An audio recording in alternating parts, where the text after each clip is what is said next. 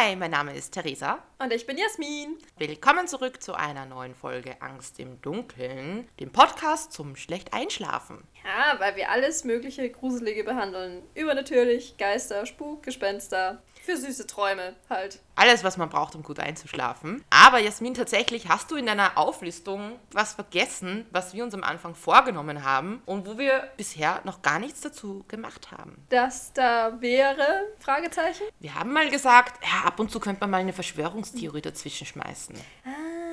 Ah. Da war ja was. Und deshalb soll es heute mal nicht um einen Geist gehen, der irgendjemanden heimsucht oder um ein verfluchtes Gebäude, einen verfluchten Ort oder sonstiges. Ich sag's euch, wir werden heute feststellen, Leute sind nicht nur blöd, weil sie andere verfluchen, sondern Leute sind auch, mh, also sagen wir mal so, die Ansichten, an die manche Leute glauben, die sind auch ein bisschen, hm, Fragwürdig?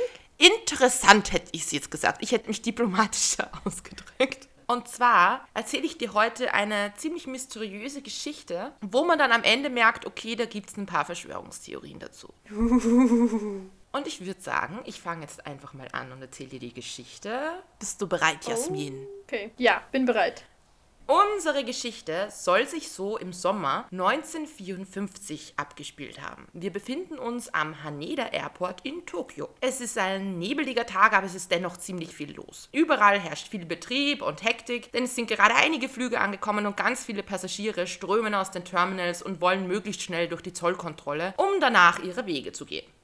Es ist also ein stressiger Tag in Tokio, wie es vermutlich jetzt immer ist. Glaub, Tokio ist ja immer irgendwie viel los, glaube ich. Es sind ja ein paar Menschlein dort unterwegs. Ja, ich weiß nicht, wie es 1954 ausgeschaut hat, aber nicht gehen wir mal so davon aus. viel anders, schätze ich mal. Keine Smartphones. Ich kann dir sagen, für die Zollmitarbeiter war es auf jeden Fall ein stressiger Tag, weil die saßen eben da und haben nach und nach die Pässe kontrolliert, abgestempelt und die Leute durchgewunken. Und in einer dieser Schlangen vor den Zollbeamten steht auch ein Mann. Es ist der mysteriöse Mann, um den sich diese Geschichte dreht. Ich beschreibe ihn dir erstmal, damit du ihn dir vorstellen kannst. Es handelt sich bei ihm um einen großen, europäisch gekleideten Geschäftsmann. Ja? Also er ist professionell angezogen, er wird als kaukasisch beschrieben, also er ist weiß. Er wirkt eigentlich wie ein gewöhnlicher Geschäftsmann, der in Tokio wichtige Geschäfte abschließen muss. Und in seiner Tasche trägt er auch mega viel Geld mit sich herum. Wie du gerade gesagt hast, so, da steht ein Mann. Ich weiß nicht wieso, ich hatte sofort einen Ohrwurm von diesem Kinderlied. Wie ging das nochmal? Im Walde steht ein Männlein ganz still und, und stumm.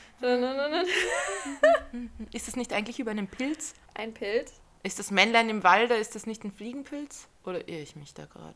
Da reicht meine Erinnerung gerade nicht aus. I am sorry. Ja, aber ich würde sagen, whatever. Dieser Mann war auf jeden Fall kein Pilz und er kommt in keinem Kinderlied vor. Aber er hatte Geld in der Tasche. Genau, er hatte Geld in seiner Tasche und zwar nicht einfach Geld von einer Währung, sondern von verschiedenen europäischen Währungen. Er war ein Spion. Jasmin, jetzt hör auf, dass du da schon zum Theorienspinnen anfängst. Ich muss dir jetzt mal okay. erzählen, was da jetzt war. Sorry. Also, er hat in seiner Tasche Geld aus den verschiedensten europäischen Währungen mit. Er scheint also viel herumgekommen zu sein. Als er jedoch vor die Zollbeamten tritt, sind diese erstmal verwirrt und winken ihn nicht einfach wie die anderen durch. Der Zollbeamte, der gerade seinen Pass kontrolliert, winkt schließlich auch andere Kollegen zu sich her, um ihnen den Pass des Mannes zu zeigen, weil irgendwas stimmt da nicht. Das Problem, das Land, das dem Mann seinen Pass ausgestellt hat, ist allen Männern unbekannt. Der Pass sieht aus wie ein typisch europäischer Pass und scheint auch authentisch zu sein. Das heißt, er scheint keine Fälschung zu sein. Aber das Problem war, der Name des Landes kennt niemand. Vielleicht war der aus Genovien, aus Plötzlich Prinzessin. Äh, nein, kann ich jetzt mal gleich verneinen. Der Name des Landes, das den Pass ausgestellt hat, lautet Tauret. Tauret? Tauret, ja. Also die Geschichte findet man meistens im Englischen, dann würde man es Tauret aussprechen. Aber man schreibt T-A-U-R-E-D, also Tauret. Okay. Bedeutet das irgendwas? Hm, nicht, dass ich wüsste. Aber der Mann erklärt gleich noch ein bisschen was zu diesem Land. Sie bringen diesen Mann in einen Befragungsraum, um die Situation genauer zu untersuchen. Sie fragen den Mann, wo sein Heimatland denn bitte schon liegen soll, und er antwortet ihnen im fließenden Japanisch, dass das Land zwischen Frankreich und Spanien liegt. Seine Muttersprache ist auch Französisch. Und als sie ihm schließlich eine Karte vorliegen, weil sie das Land noch immer nicht kennen, deutet er auf die Region, die wir als Andorra kennen. Der Mann wirkt jedoch selbst voll irritiert wegen der Karte, weil da seine Heimat nicht eingezeichnet ist. Also das versteht er nicht. Nachdem die Beamten immer skeptischer werden, erklärt er ihnen, dass sie sein Heimatland doch kennen müssten. Immerhin existiert es seit über 1000 Jahren. Zudem sei Tauret ein bedeutendes und sehr reiches Land. Also es ist quasi fast eine Weltmacht. Und von Andorra hat er noch nie was gehört. Okay.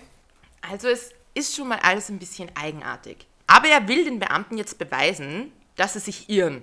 Dass die also alle keine Ahnung haben und dass er wirklich aus diesem Land kommt. Er zieht einige offizielle Dokumente aus seinen Taschen. Unter anderem einen Führerschein, ausgestellt in Tauret, genauso wie einige Bankdokumente und Geschäftsunterlagen, die ebenfalls Tauret erwähnen.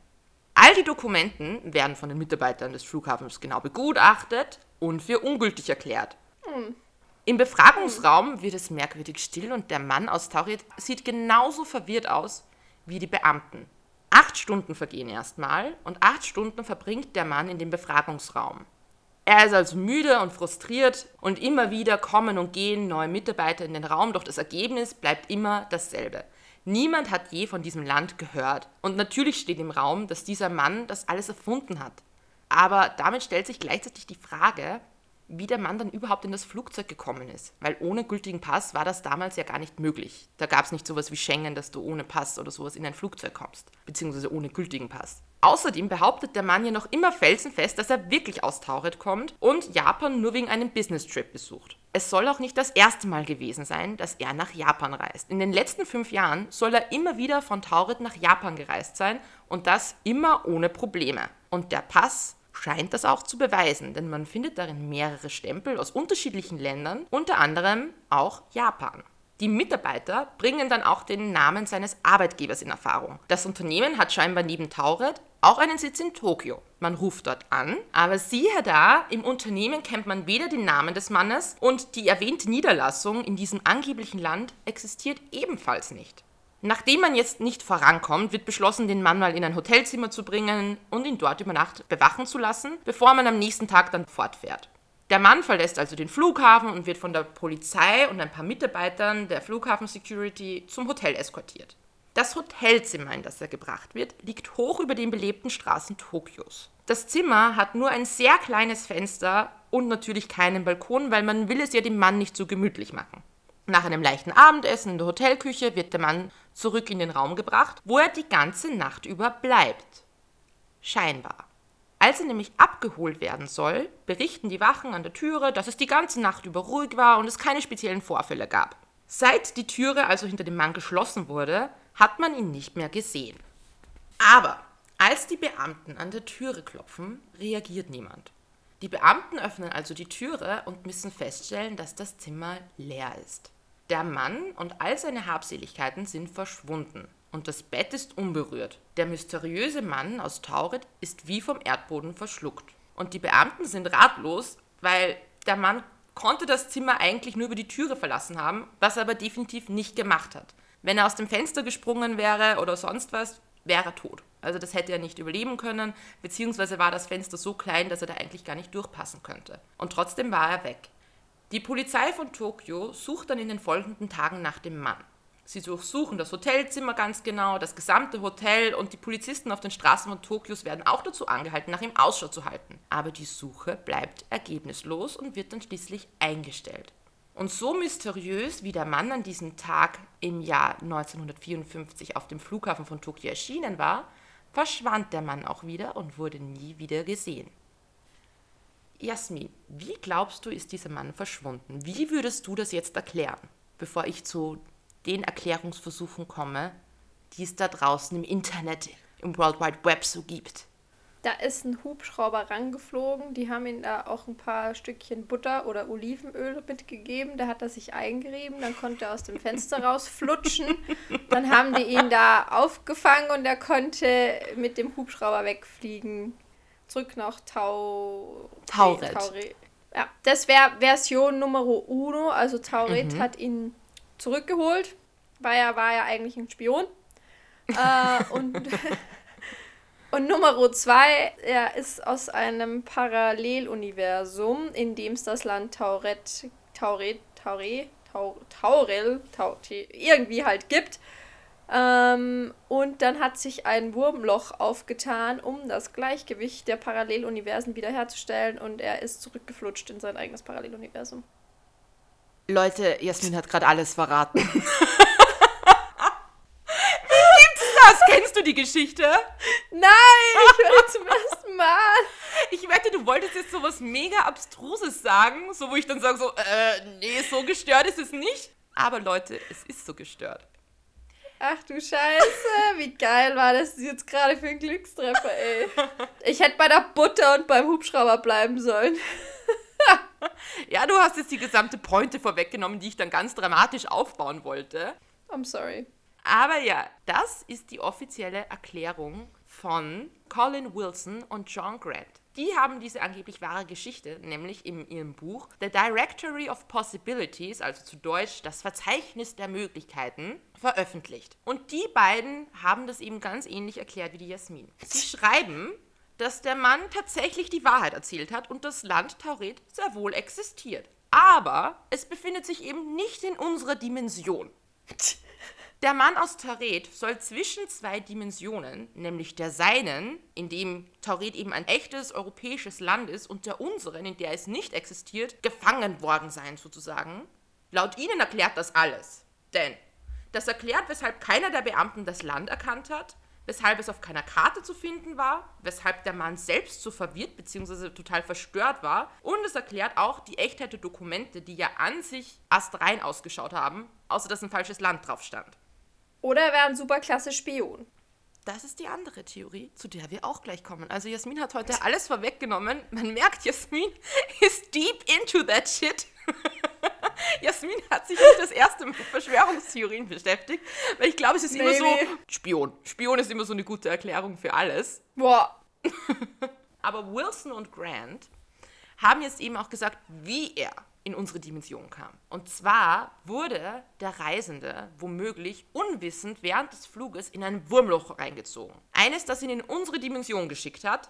Er stieg also in seiner Dimension in ein Flugzeug ein und stieg bei uns in einem anderen Flugzeug wieder aus. Wie das genau funktionieren soll, weiß ich auch nicht, aber vielleicht sind in beiden Universen, die sind ja überlappend, genau zur selben Zeit waren da irgendwie die zwei Flugzeuge an derselben Stelle und dann hat sie ihn rübergezogen. Aber weißt du, wie gruselig die Vorstellung ist von spontan sich öffnenden Wurmlöchern, die dich vielleicht in andere Dimensionen ziehen? Das muss ja nicht in die eine Richtung nur funktionieren, es kann ja auch in die andere Richtung gehen. Sprich, du chillst da gemütlich mit Netflix und chill und auf einmal macht so und dann chillst du neben wen anderem. ja, aber ich glaube, das fällt dir schneller auf, dass was falsch ist. Aber wenn du genau am selben Flughafen ankommst, wo du normal auch immer ankommst, und dann ist das plötzlich eine andere Dimension und alle Leute wollen dir erklären, Österreich oder Deutschland existiert nicht. Absoluter Bullshit. Nee, aber trotzdem, super gruseliger Gedanke, jetzt rein die Annahme gestellt, dass Multiversen und mehr Dimensionen existieren, was ja so gesehen nicht so realitätsfern ist, weil das sagen ja ganz viele Wissenschaftler, unter anderem Sheldon Cooper auch, der natürlich recht haben muss. Ja, aber ähm, also wenn man sich auf den beruft, dann stimmt alles. Also ich kann euch nur empfehlen, wenn ihr eine wissenschaftliche Arbeit auf der Uni oder sonst wo schreibt, Sheldon Cooper zitieren. Das kommt sicher immer gut an. Nein, aber sonst, das sagen ja schon mehrere Leute, dass die Existenz von Mehrdimensionen oder Multiversen jetzt nicht unwahrscheinlich ist. Ist es tatsächlich so? Ich habe das jetzt ehrlich gesagt gar nicht recherchiert, weil für mich ist das so, wo ich dachte so, aber... Ja, prinzipiell ist es auch so, wo ich denken würde, aber ähm, ich habe da mal, glaube ich, im National Geographic sogar was von einem Wissenschaftler gelesen, der meinte, irgendwann wird es sowas wie Zeitreisen tatsächlich geben, weil das ist kein Ding der Unmöglichkeit, weil Zeit ist tatsächlich so in dem Sinne relativ und solche Sachen, der meinte halt, Unsterblichkeit und Zeitreisen wird es irgendwann geben. Aber Zeitreisen kann ich mir noch eher vorstellen, dass wir in unserer Zeitlinie zurückreisen, weil es nebeneinander so viele Zeit Zeitlinien gibt, verschiedene, und dass wir da so herumswitchen können. Das ist schon eine gruselige Vorstellung. Aber ich finde es ja, ich ja auch super gruselig, alleine wenn du dich mit Lichtgeschwindigkeit bewegst, mhm. vergeht die Zeit für dich ja langsamer. Mhm. Deshalb, das ist so ein gruseliger Gedanke, so ein kleiner Mindfuck, wenn du anfängst, über solche Sachen nachzudenken. Ja, mein Freund ist ja auch schwer into Astronomie und so. Manchmal schaue ich mir mit ihm dazu YouTube-Videos an und wenn du dich dazu viel damit beschäftigst, dann kommst du dir so klein und unbedeutend vor und irgendwie macht dir das alles voll Angst. Und wenn ich drüber zum Nachdenken anfange, wie klein wir eigentlich sind und wie unbedeutend wir im ganzen Universum sind, das ist schon gruselig. Das Universum ist ja unendlich. Alleine, dass etwas existiert, das unendlich ist, ist ja eigentlich schon mal gruselig. Wie sagt Buzz Lightyear, zur Unendlichkeit und noch viel und weiter. noch viel weiter. Aber glaubst du, dass es unterschiedliche Dimensionen gibt? So unterschiedliche Zeitlinien, wo einfach irgendwas anders verlaufen ist? Ich weiß es nicht. Theoretisch, wenn es möglich wäre, maybe, vielleicht jede einzelne Entscheidung, die du triffst in deinem Leben, erschafft eine andere Zeitlinie. Je nachdem, nach was für einer Entscheidung du müsste ja so unendlich viele Zeitlinien geben. Da müsste es eine Zeitlinie geben, keine Ahnung, in der ich blaue Augen habe und sonst alles ganz genau gleich ist. Aber es müsste auch eine geben, keine Ahnung, wo ich ein Mann wäre. Oder naja, so viele gesagt, schräge Sachen. Das Universum ist auch unendlich, von daher. Ach, gruselige Vorstellung. Wenn man denkt, wie viele Menschen es auf der Erde gibt und für jeden Menschen gibt es eine unterschiedliche Dimension, je nachdem, wie sich der entscheidet. Ich glaube, da driften wir sehr ins Philosophische ab irgendwann. Ja, ich mag das ja eh. Philosophieren bei einem Glas Wein. Und ja, ja. Jasmin und ich trinken Wein. Wir nehmen an einem Freitagabend auf, es ist okay. Cheers. Cheers. So, ich habe. für den Effekt habe ich das gemacht. Aber, um auf diesen Mann aus Taure zurückzukommen, es gibt auch noch eine andere Theorie, die mhm. versucht, das zu erklären. Und zwar, Jasmin hat es schon angesprochen, wenn man sich was nicht erklären kann, Spion ist immer eine gute Alternative. Ja. Und diese Theorie sagt eben auch, dass der Mann ein Spion war, der von einer ausländischen Regierung nach Japan gebracht werden sollte. Und dafür würde sprechen, dass sich das ganze Jahr 1954 abspielt. Das heißt, der Zweite Weltkrieg ist also erst neun Jahre vorbei und Japan war ja einer der Hauptakteure im Krieg. Und womöglich gab es da also noch offene Konflikte oder man wollte sich einfach im anbahnenden Kalten Krieg irgendwie versichern, dass sich Japan in die richtige Richtung bewegt. Und hierzu gibt es noch eine Untertheorie sozusagen, unter die Spiontheorie, nämlich, dass der Mann eventuell einer Gehirnwäsche unterzogen worden ist, sodass er wirklich an das glaubte, was er da erzählt hat. Denn wenn man ihm eben das einbläuen würde, dass er aus diesem Land kommt, dann könnte man ihn ja eigentlich auch schwer enttarnen, in dem Sinn, dass das Land dahinter, was ihn da hingeschickt hat, immer sicher ist, weil er irgendwas von einem Tauret erzählt, obwohl es, keine Ahnung, die Russen oder die Amerikaner sonst waren. Und dann habe ich jetzt im Internet noch was gefunden. Jetzt okay. es ist schon spannend, was sich die Leute alles ausdenken. Ich Och, habe. Im Internet sind sie sehr kreativ. Sehr ich, kreativ. Ich habe was gefunden, was quasi eine Kombination aus beiden Theorien ist. Und das Ganze fand ich mit der Überschrift History of Tauret oder Torret. Das heißt, irgendjemand hat wirklich die Geschichte dieses Landes aufgeschrieben, dass hier es angeblich in einer anderen Dimension gibt. Und hat versucht damit zu erklären, wer dieser Typ war. Und ohne Witz, das fängt an, diese Erklärung, diese History of Torret im Jahr 972 als das gegründet worden ist, nämlich als die Araber gerade die iberische Halbinsel erobert haben, dass das irgendwie eine Basis war von den französischen Lords von Barcelona und dass das dann später am Anfang des 19. Jahrhunderts das erste sozialistische Land der Welt war. Und es geht dann halt bis ins Jahr 1952. Und in diesem Jahr herrschte angeblich in diesem Paralleluniversum Krieg. Von 1952 bis 1957 gab es einen großen Krieg, in dem Tauret offiziell neutral geblieben ist, aber inoffiziell Guerillakriege ausgebildet hat und auch Waffen verkauft hat unter der Hand. Und angeblich war dieser Typ, den sie in Tokio festgehalten haben, ein Waffendiener, der Waffen in diesem Krieg verkauft hat. Ein Warlord! Aber Esmin, es musst du dir vorstellen, du findest irgendwo diese Geschichte online und dann hörst du, ah, er kommt vielleicht aus einer Paralleldimension und dann schreibst du ohne Witz eine genaue Geschichte dieses Landes auf was ist denn los mit den Leuten? Haben die nichts zu tun? Sag mal.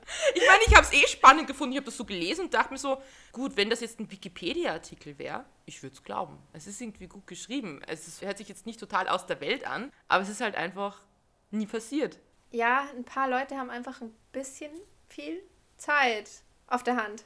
Aber andererseits war ja bei Slenderman auch dasselbe, wo ich mir gedacht habe, dann hat sich ein ganzes Universum drum gebildet, weil die Leute einfach zu bisschen viel Freizeit haben oder sich gern mit freaky Zeug in ihrer Freizeit beschäftigen mhm. oder das erfinden und so weiter. Und die Frage ist ja, ich meine, vielleicht hat sich ein Typ hingesetzt und das einfach abgetippt. Aber wenn es ja. wirklich verschiedene Dimensionen gibt, unendlich viele Dimensionen mit jeder möglichen Kombination, vielleicht gibt es ja tatsächlich genau diese Dimension. Die Frage ist nur, ob der Typ wirklich der Waffenhändler war, der dann in einer anderen Dimension gelandet ist. Vor allem, wie, wie, wie ist er wieder zurückgekommen? Dazu habe ich da leider keine Erklärung gefunden, aber vielleicht hat sich einfach wieder das Wurmloch aufgetan und die Paralleluniversen haben sich wieder angeglichen. Da wird sich Thanos freuen. ich liebe Avengers, ich muss mir das wieder mal anschauen. Meine Eltern fanden ja die Avengers super scheiße, aber ich finde die super entertainend und habe mir die sehr gern angeschaut. Vor allem Iron Man und Spider-Man in der Kombination sind halt einfach viel zu cool und ich freue mich so auf diesen neuen Spider-Man, Spider-Man, Spider-Man Multiverse. Da haben wir es ja schon. Spider-Mans aus drei Dimensionen. Tobey Maguire und der erste Schauspieler, äh, der, äh, der zweite Schauspieler, der Andrew Garfield, haben schon zugesagt. Ohne Scheiß? Ja. Alle drei? Ja.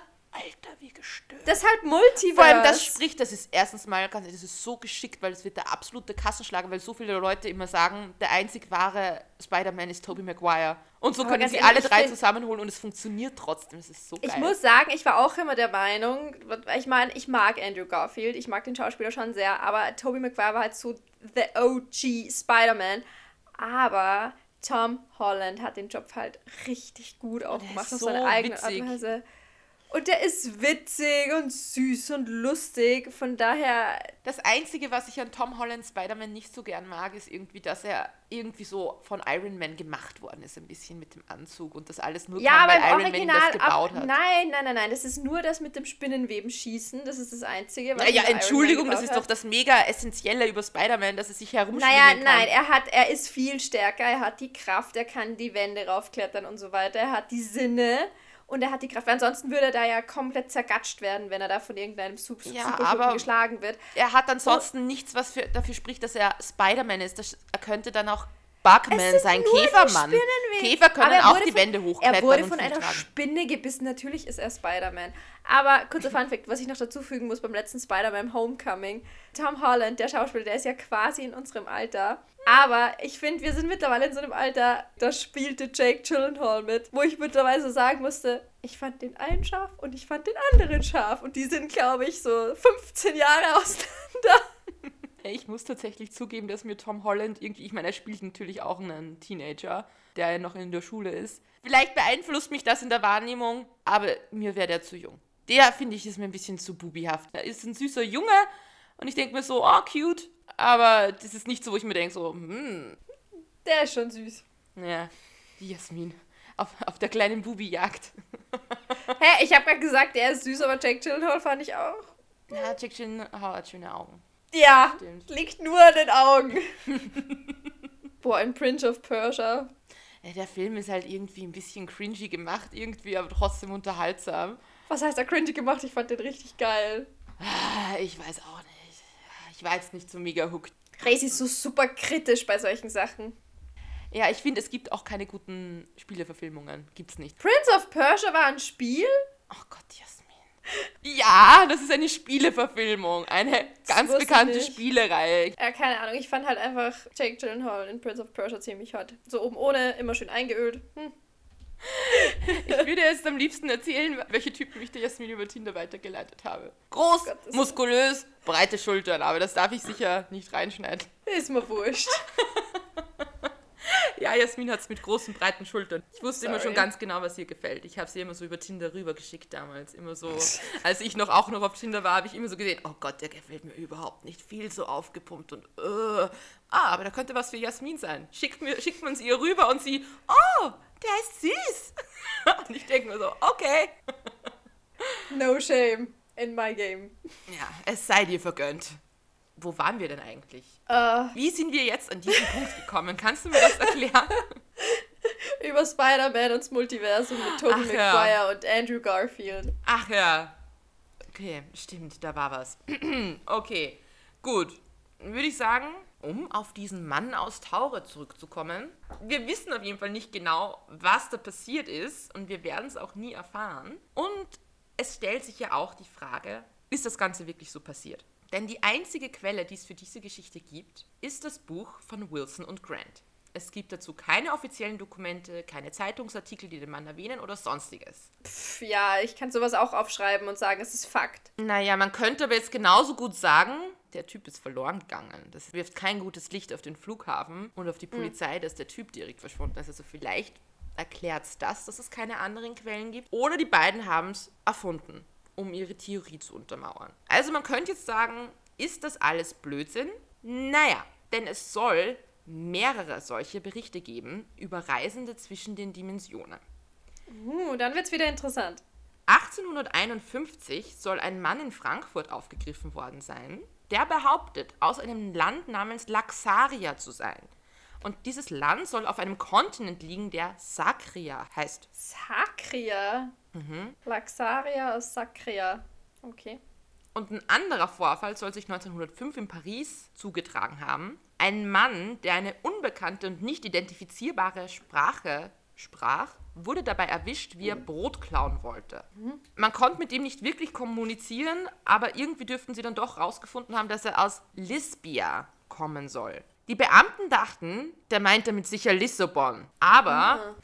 aber eigentlich ist das nicht die logische Erklärung, denn weder verstand er noch sprach er Portugiesisch. Dann kann er eigentlich nicht aus Lissabon sein. Und manche Leute glauben, dass diese beiden Männer, genau wie der Mann aus unserer Geschichte, der Mystery Man of Torred, die Beweise sind, dass es Menschen gibt, die in der falschen Dimension gefangen sind, beziehungsweise zwischen den Dimensionen gewechselt haben. Oh, stell dir mal vor, es gibt ganz viele Leute in der Klapsmühle, die eigentlich theoretisch nicht crazy sind, nur aus einer anderen Dimension. Das ist eine traurige Vorstellung. Who knows? Aber es wäre natürlich wirklich, wirklich tragisch, wenn es das echt geben würde. Und man wird ihnen einfach nicht glauben und man wird sie einfach als verrückt abtun. Und ganz ehrlich, jeder, der logisch denkt, wird sagen, ja, der spinnt doch. Aber genau so entstehen Verschwörungstheorien. Weil man es ja irgendwie nicht zu 100% ausschließen kann. Und irgendwie, je nachdem, wie man es argumentiert, hört sich dann auf einmal wieder doch logisch an. Ja, und nobody knows. Aber auch wenn wir gerade diese Geschichte hier so debattiert haben, liebe Leute, bitte lasst euch impfen. Es sind keine Computerchips drinnen im Impfstoff. Und Bill Gates will nicht mit Covid die Welt übernehmen, okay? Boah, die Theorie verstehe ich ja sowieso gar nicht. Bill Gates hat Kohleende nie. Was will denn der an Weltherrschaft? Der kann in seinem Leben machen, was er will.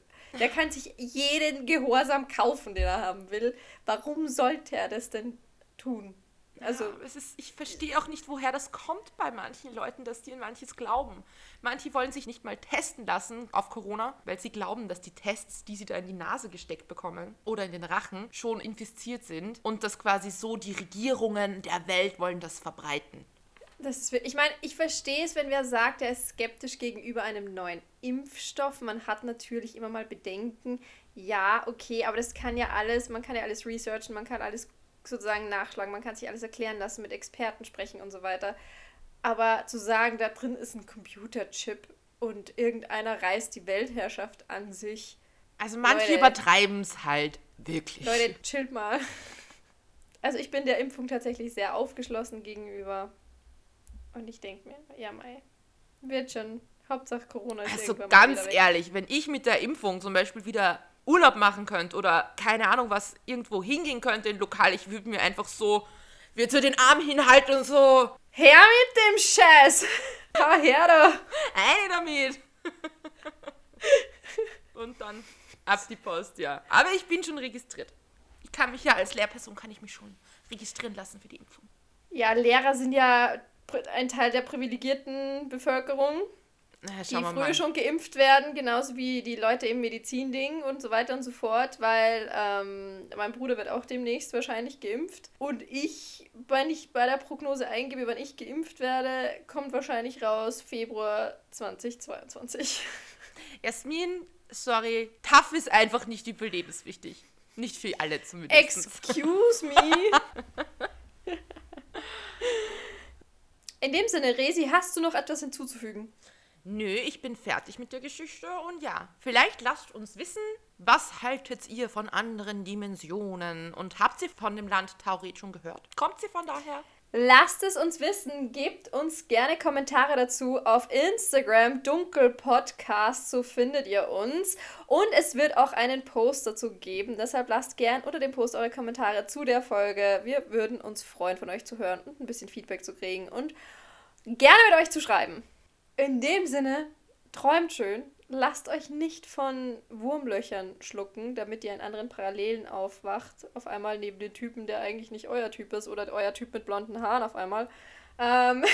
Ja, aber nachdem ich eher skeptisch bin gegenüber dieser ganzen Paralleluniversum-Theorie, würde ich sagen, Und die Moral von der Geschichte, Tauret gibt es, glaube ich, nicht. Sehr gut. Dann, wir hören uns nächste Woche. Und ansonsten, lasst euch nicht erschrecken. Oder doch. Bis bald.